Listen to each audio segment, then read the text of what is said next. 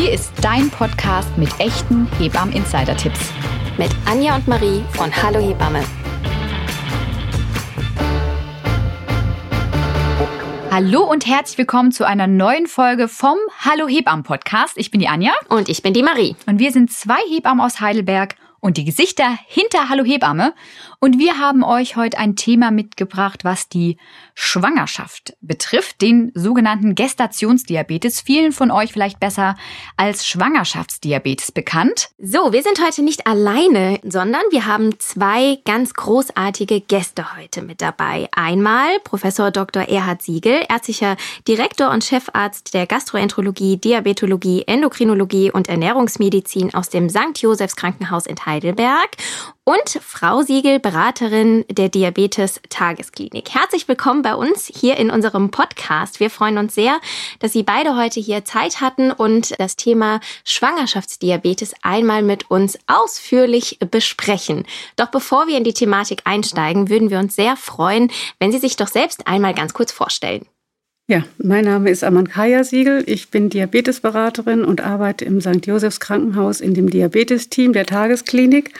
Wir betreuen dort Menschen mit Typ 1 und Typ 2 Diabetes, teilstationär sowie auch stationär und bekommen eben auch Frauen, die mit dem Thema Schwangerschaftsdiabetes oder Abklärung des Schwangerschaftsdiabetes zu uns kommen und wir dann die Diagnostik machen und auch die notwendige Folgebetreuung, bis eben ein Diabetologe dann die weitere Betreuung übernehmen kann.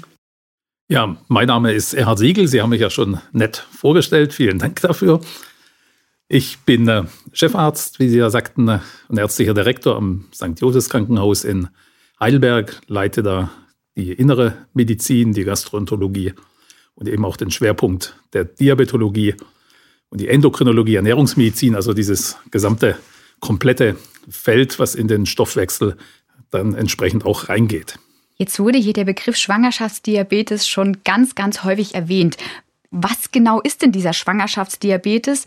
Und vielleicht können Sie uns auch was dazu sagen, wie häufig der denn eigentlich so vorkommt, dass unsere Hörerinnen und Hörer da mal so einen kleinen Überblick und Einblick auch ins Thema bekommen. Also Schwangerschaftsdiabetes ist grundsätzlich jeder Diabetes, der in der Schwangerschaft auftritt. Ähm, und natürlich liegt es dann in der Kunst des ähm, Mediziners zu erkennen, welche Form vorliegt. Meistens handelt es sich um einen äh, Diabetes, der nur in der Schwangerschaft auftritt. Da gibt es dann auch im Screening äh, für die Frauen ja das Thema, dass zwischen der 24. und 27. Schwangerschaftswoche ein sogenannter Glukosebelastungstest durchgeführt wird. Vielleicht können wir da später noch mal ein bisschen genauer drauf eingehen. Aber natürlich kann auch ein Typ 2 Diabetes in der Schwangerschaft zufällig auftreten oder ein Typ 1 Diabetes. Äh, auch das ist möglich und das muss natürlich dann genauer untersucht werden, um die Behandlung dann auch entsprechend äh, vorzunehmen, die dann notwendig ist. Ja, von der Häufigkeit ist es so, es gibt ganz gute Zahlen aus dem Jahr 2016, wo das mal genau eigentlich mal untersucht worden ist. Da hatten wir etwa 750.000 Geburten in Deutschland. Und bei etwa 40.000 ähm, hat sich ein Gestationsdiabetes dargestellt. Also eine Form dieses, dieser gerade genannten Möglichkeiten. Also wir haben so ungefähr eine Häufigkeit von 5,3 Prozent, wobei in den letzten Jahren die Häufigkeit wirklich am Steigen ist. Auch das ist eine, eine Beobachtung, die schon zur Sorge führt. Und da kann man sicherlich auch nachher noch ein bisschen drüber sprechen, woran könnte das liegen und, und wie können wir da auch entsprechend vielleicht präventiv auch eingreifen. Wir hatten ja gerade schon besprochen, beziehungsweise wie Sie es ja, vielleicht äh, nehmen wir das Thema doch gerade auf, wenn Sie das äh, so schön reinbringen, woran es liegen könnte. Es gibt ja verschiedene Möglichkeiten, wie man einen Schwangerschaftsdiabetes diagnostizieren kann. Vielleicht ähm, greifen wir das erst auf, weil ich glaube, dann ähm, könnten wir in das Thema dann nochmal mehr einsteigen. Wie screent man? Also das Standardscreening ist, sage ich mal, dass die Frau in der 24. bis 27. Schwangerschaftswoche äh, einen sogenannten Glukosebelastungstest beim Frauenarzt macht. Üblich ist ein 50 Gramm Suchtest, bei dem die Frau nicht nüchtern sein muss. Das heißt, er kann zu einer beliebigen Tageszeit durchgeführt werden. Äh, wichtig ist natürlich, dass es eine Labormethode gibt, mit der die Werte auch erfasst werden, also nicht ein Kleinmessgerät.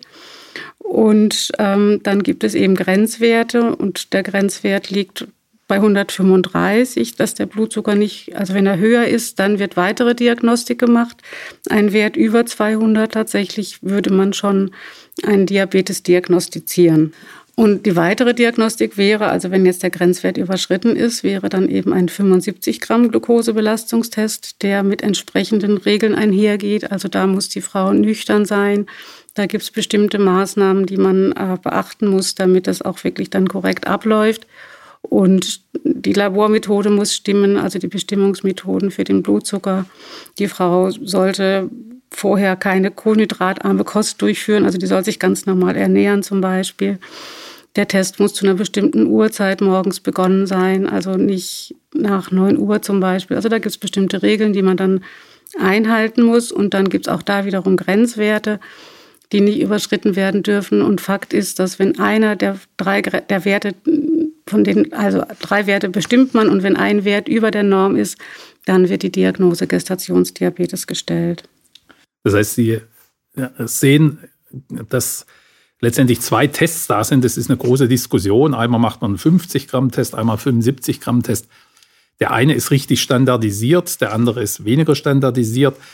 Für den 50 Gramm gibt es eigentlich überhaupt gar keine gute Literatur. Trotzdem ist er in den Mutterschaftsrichtlinien drin. Wir müssen den primär durchführen, obgleich die wirkliche Diagnose über den 75 Gramm Test gestellt wird. An sich macht es Sinn, primär in der entsprechend genannten Zeit auch einen richtigen, sauberen, standardisierten Test mit 75 Gramm Glucose durchzuführen. Und das, wie gesagt, zwischen der 24. und 27 plus 6 Schwangerschaftswoche. Wobei man auch sagen muss, es gibt Risikofrauen, bei denen man bereits eigentlich ab der 20. Schwangerschaftswoche bereits diesen Test machen sollte. Die gehen oft unter und das ist dann oft in der 24. dann schon wieder zu spät. Welche Frauen sind das? Welche fallen da rein, die man vorher screenen sollte? Es sind im Prinzip mehrere Kriterien, die reinkommen. Also alle, die ein hohes Risiko haben, sind Frauen, die beispielsweise einen Bluthochdruck haben. Ja? Frauen, die äh, ein Kind geboren hatten, was über 4500 Gramm schwer war. Frauen, die eine Totgeburt beispielsweise hatten. Also im Prinzip eine ganze Reihe an Risikoparametern, ähm, die wirklich ernst genommen werden müssen. Und bei denen sollte man wirklich in der 20. Schwangerschaftswoche bereits eigentlich einen, den ersten richtig guten Test auch durchführen. Sie haben es gerade schon so schön gesagt, das Screening auf Gestationsdiabetes gehört inzwischen zu den Mutterschaftsrichtlinien. Können Sie sich vielleicht erklären, warum das so lange gedauert hat? Weil das war ja noch nicht immer so, dass diese Untersuchung standardmäßig durchgeführt wurde. Ja, das ist meistens, äh, hängt es am Geld. Eine ehrliche Antwort. In der Regel ist es die Bezahlung. Das ist natürlich bis sowas, das hat Jahre gedauert, bis man das letztendlich dann wirklich auch ähm, in die Richtlinien reinbekommen hat, dass auch entsprechend bezahlt wird. Und dann brauchst du wieder Studien dafür und dann muss eine Evidenz nachgewiesen werden, obwohl wir eigentlich schon alle wissen, was wirklich notwendig ist. Das ist eigentlich meistens der Hauptgrund.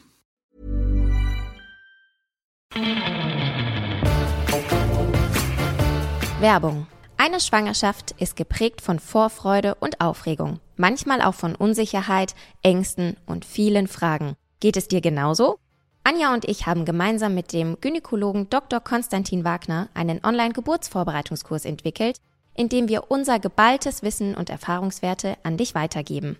Wir begleiten dich mit wertvollen Tipps und Tricks zu den verschiedensten Themen in deiner Schwangerschaft. Sei es mit Informationen zu den Wehen- und Schmerztherapien, oder Tipps zu Geburtspositionen und Geburtsorten. Wir haben alles Wichtige in zehn Folgen plus zwei extra Folgen des Kurses abgedeckt, sodass du optimal vorbereitet in die Geburt gehen kannst. Außerdem gibt es zwei Bonusfolgen, einmal mit Atemübungen und einmal mit allen wichtigen Infos zum Kaiserschnitt. Du möchtest dich gerne mit deinem Partner bzw. deiner Partnerin zusammen auf die Geburt vorbereiten? Dann schau dir doch mal unseren Kurs für Partner bzw. Partnerin an.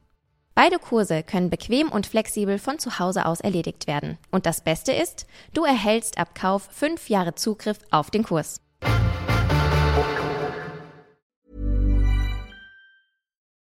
Jetzt gehen wir noch mal einen Schritt, glaube ich, zurück. Also wie der jetzt diagnostiziert wird, das haben Sie uns wunderbar erklärt. Aber es gibt ja auch noch unterschiedliche Formen beim Schwangerschaftsdiabetes. Könnten Sie uns dazu noch mal genauer was erzählen?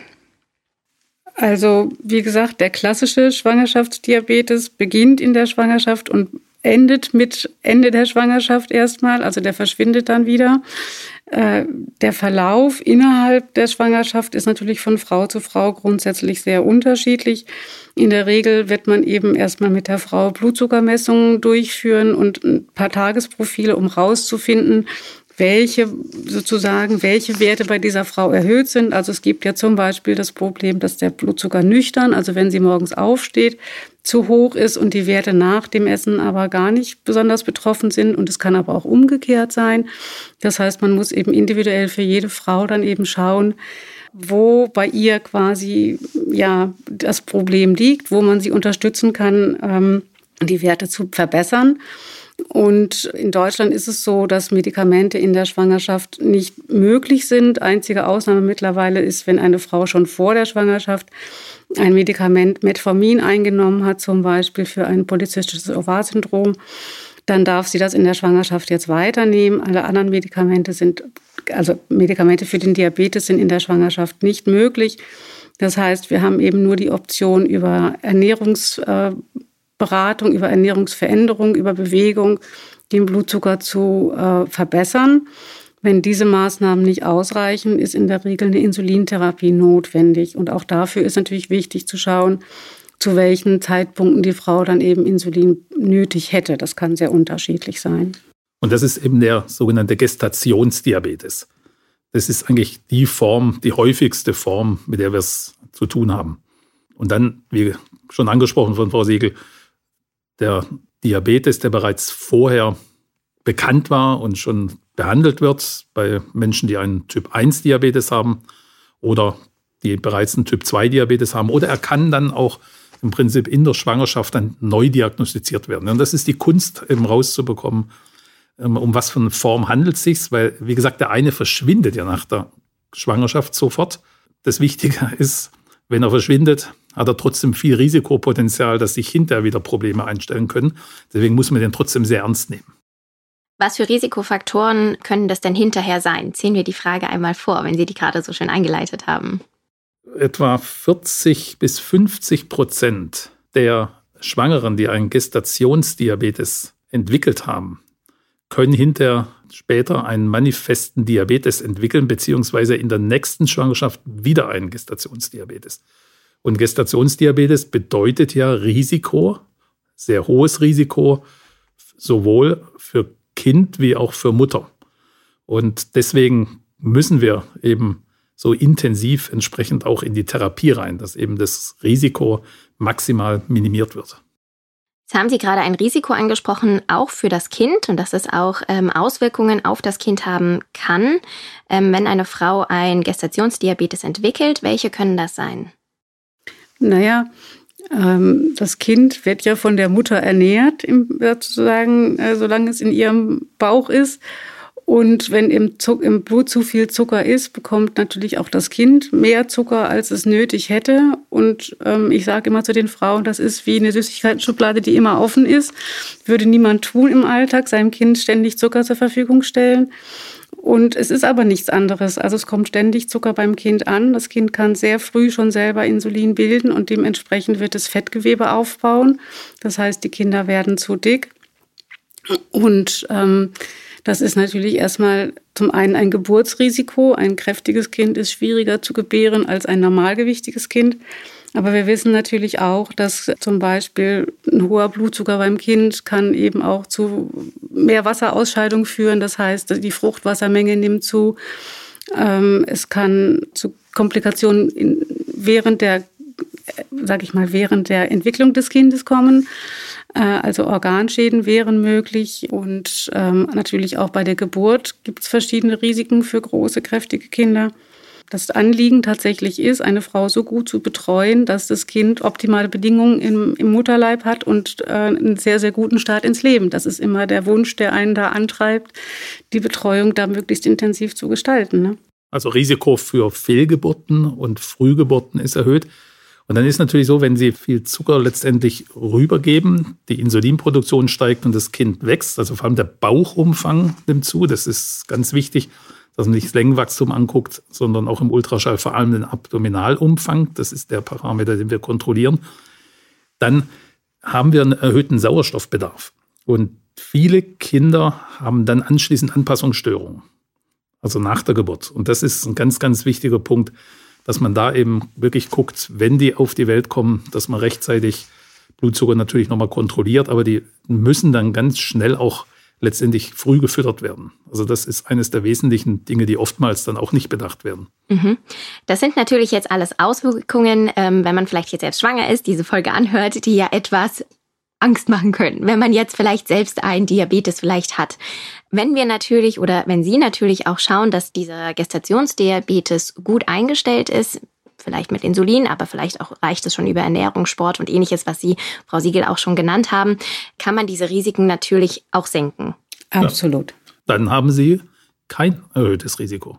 Mhm. Und deswegen ist es so wichtig, auch in dem Erstgespräch, was ja geführt wird von Diabetesberaterinnenseite und von ärztlicher Seite, ist, wir erklären am Anfang die Risiken. Mhm. Ja, das gehört am Anfang in das Erstgespräch dazu. Und wenn wir eine Therapie gemeinsam finden, und die, das ist ja keine ärztliche oder Beraterin-Therapie oder Teamtherapie, die wir machen, sondern das ist eine Therapie zwischen Patientin ähm, und letztendlich dem Gesamtteam. Mhm. Das heißt, wenn man eine gemeinsame Therapieentscheidung findet, dann ist die anschließende Einstellung gut und das Risiko für all die genannten wirklich angstmachenden ähm, Komplikationen, die sind dann nicht höher als bei jeder anderen. Deswegen würde ich da gerne das Thema nochmal kurz einsteigen. Kontrolle und Betreuung des Schwangerschaftsdiabetes. Vielleicht fragt sich jetzt die eine Hörerin oder der eine Hörer, hm, irgendwie meine Frau hat das diagnostiziert oder ich habe das diagnostiziert bekommen. Die Betreuung läuft über einen Gynäkologen, bei meiner Freundin aber zum Beispiel oder Bekannten, die geht vielleicht jetzt in so ein spezielles Zentrum. Wo liegt denn da der Unterschied? Und haben Sie, können Sie dazu einfach noch mal was sagen, warum diese Betreuung auch unterschiedlich stattfinden kann? Also zum einen wäre es mir wirklich nochmal wichtig zu sagen, dass es darum, genau darum geht, den Frauen auch Ängste zu nehmen. Ja, also natürlich, wenn man das so hört, was da alles passieren kann, dann macht sich eine Frau natürlich große Sorgen unter Umständen. Und genau darum geht's aber in der Betreuung. Zum einen zu sagen, natürlich, Fakten sind Fakten, die schafft niemand aus der Welt. Aber die gute Nachricht ist ja, ich kann ganz viel machen um die Werte in die entsprechenden Bereiche zu bringen. Und wenn ich gute Werte habe, habe ich kein erhöhtes Risiko.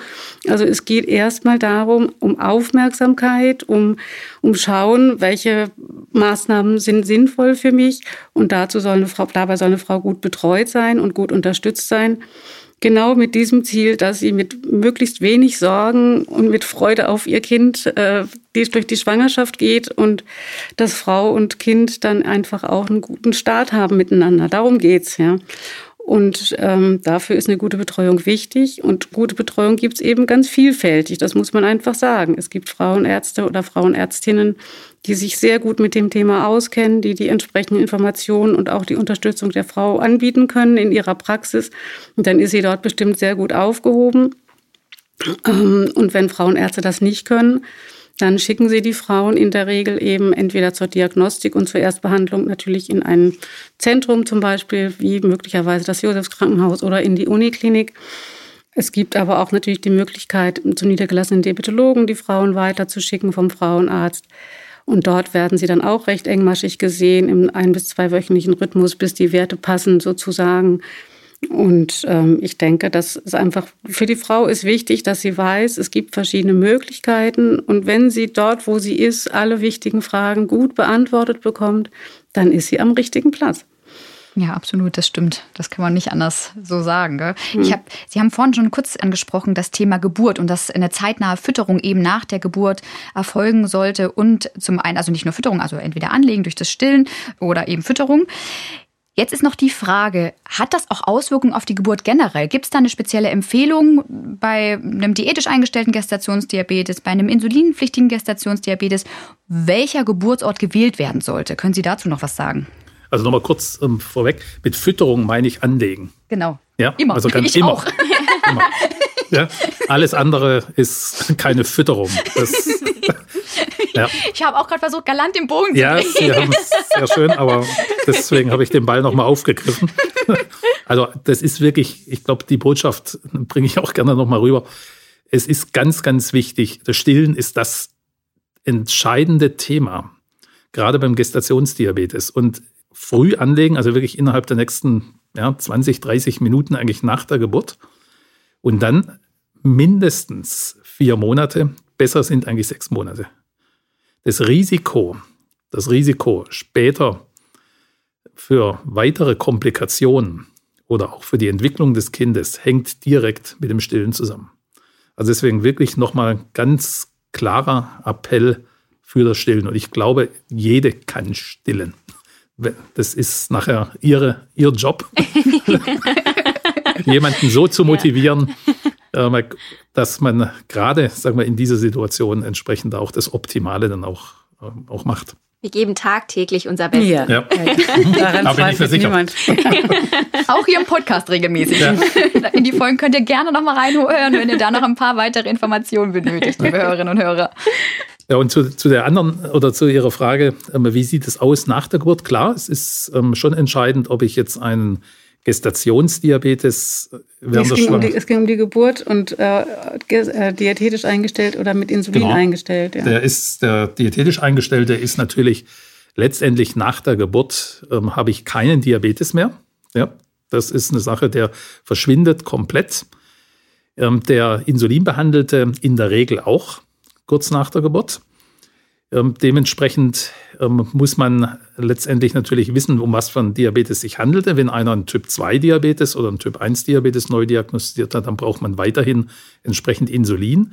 Jetzt ist natürlich so, die Insulinempfindlichkeit, die verändert sich während der Schwangerschaft.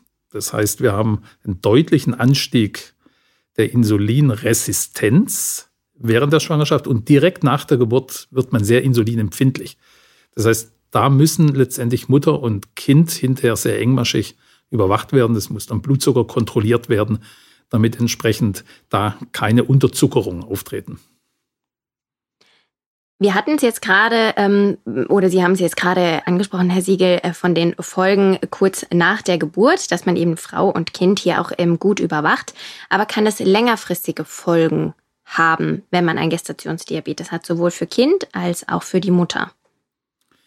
Also das ist genau also ein sehr, sehr wichtiger Punkt. Das heißt, durch, diesen, durch die Entwicklung des Gestationsdiabetes und diese Veränderung der Blutzuckerstoffwechsellage kommt es letztlich zu einer Art Fehlprogrammierung. Das heißt, das Risiko für das Kind später übergewichtig zu werden und dann im Laufe des Lebens auch einen Diabetes zu entwickeln, ist drastisch erhöht bei letztendlich vorliegendem Gestationsdiabetes in der Schwangerschaft. Und deswegen ist es so enorm wichtig, dass man, dass man frühzeitig wirklich auch dieses Risiko als Eltern kennt und auch da frühzeitig gegenarbeitet, wenn man merkt, dass irgendwas nicht, dass die Ernährung stimmt, dass die Bewegung entsprechend stimmt.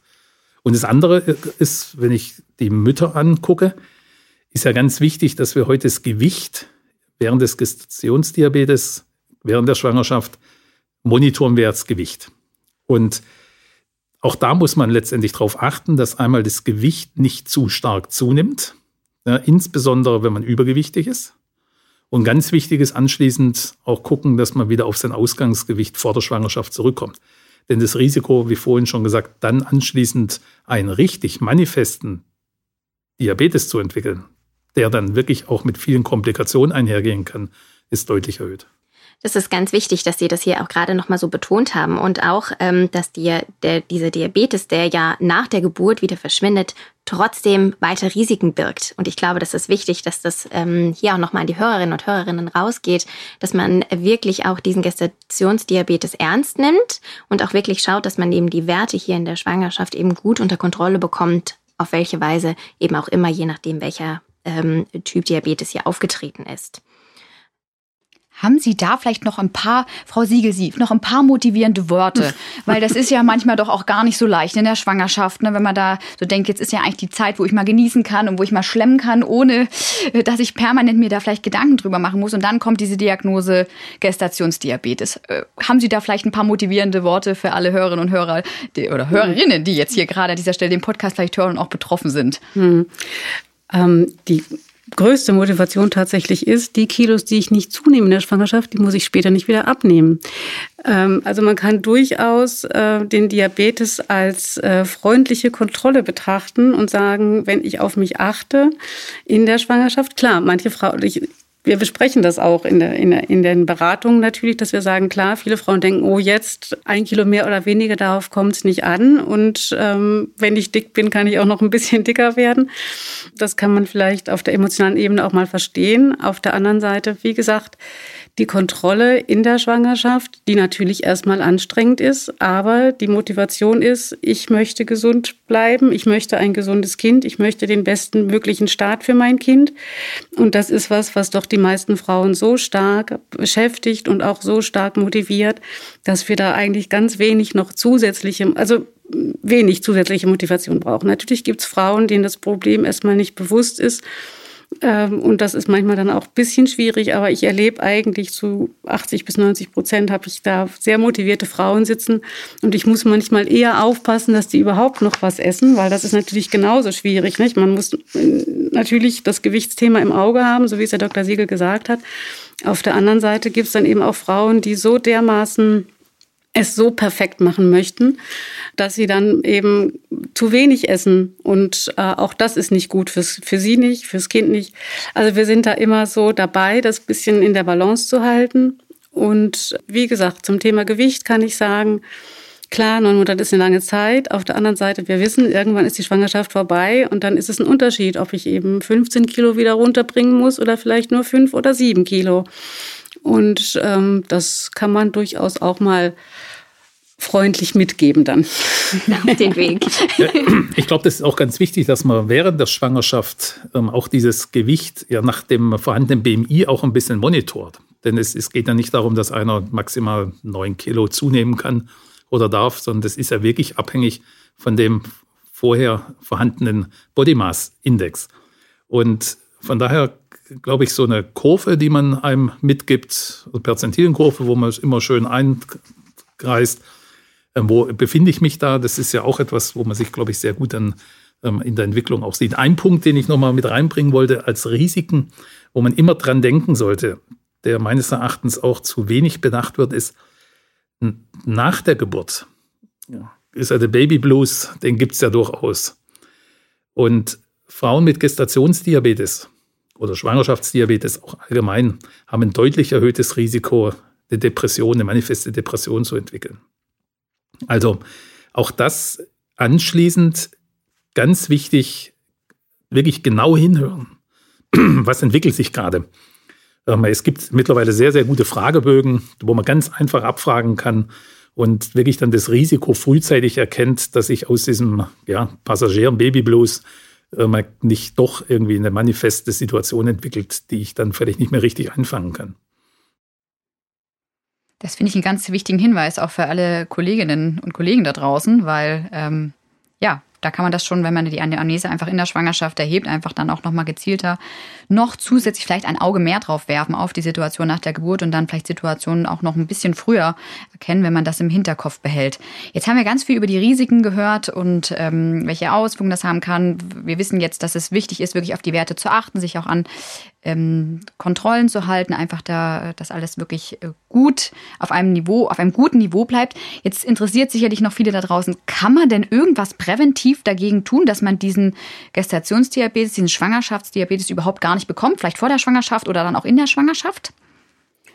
Ähm, Prävention geht immer und ist immer das beste, die beste Möglichkeit tatsächlich. Und ähm, mh, Natürlich ist immer die Frage, wie geplant oder wenig geplant die Schwangerschaft dann eben natürlich auch eintritt. Aber natürlich ist ähm, sozusagen körperliche Aktivität und soweit es mir möglich ist, auch ein stabiles Körpergewicht oder ein normales Körpergewicht, das ist die beste Prävention, die ich haben kann. Und tatsächlich muss man auch sagen, Frauen, die in der Familie, also es gibt ja, da sind wir vorhin ganz kurz drauf eingegangen, dass natürlich bestimmte ähm, Frauen auch schon erhöhtes Risiko haben. Also wenn in der Familie zum Beispiel schon Typ-2-Diabetes bekannt ist oder wenn die Frauen ein polyzystisches Ovar-Syndrom haben, solche Dinge, oder wenn sie bestimmte Medikamente einnehmen müssen, Cortisonpräparate, solche Dinge, das sind ja alles Risikofaktoren auch in Bezug auf Diabetes wenn ich da eben sagen kann, ich, ja, ich versuche wirklich Bewegung in meinem Alltag so gut es mir möglich ist unterzubringen. Und es muss ja nicht zwingend dreimal die Woche das Sportstudio sein. Es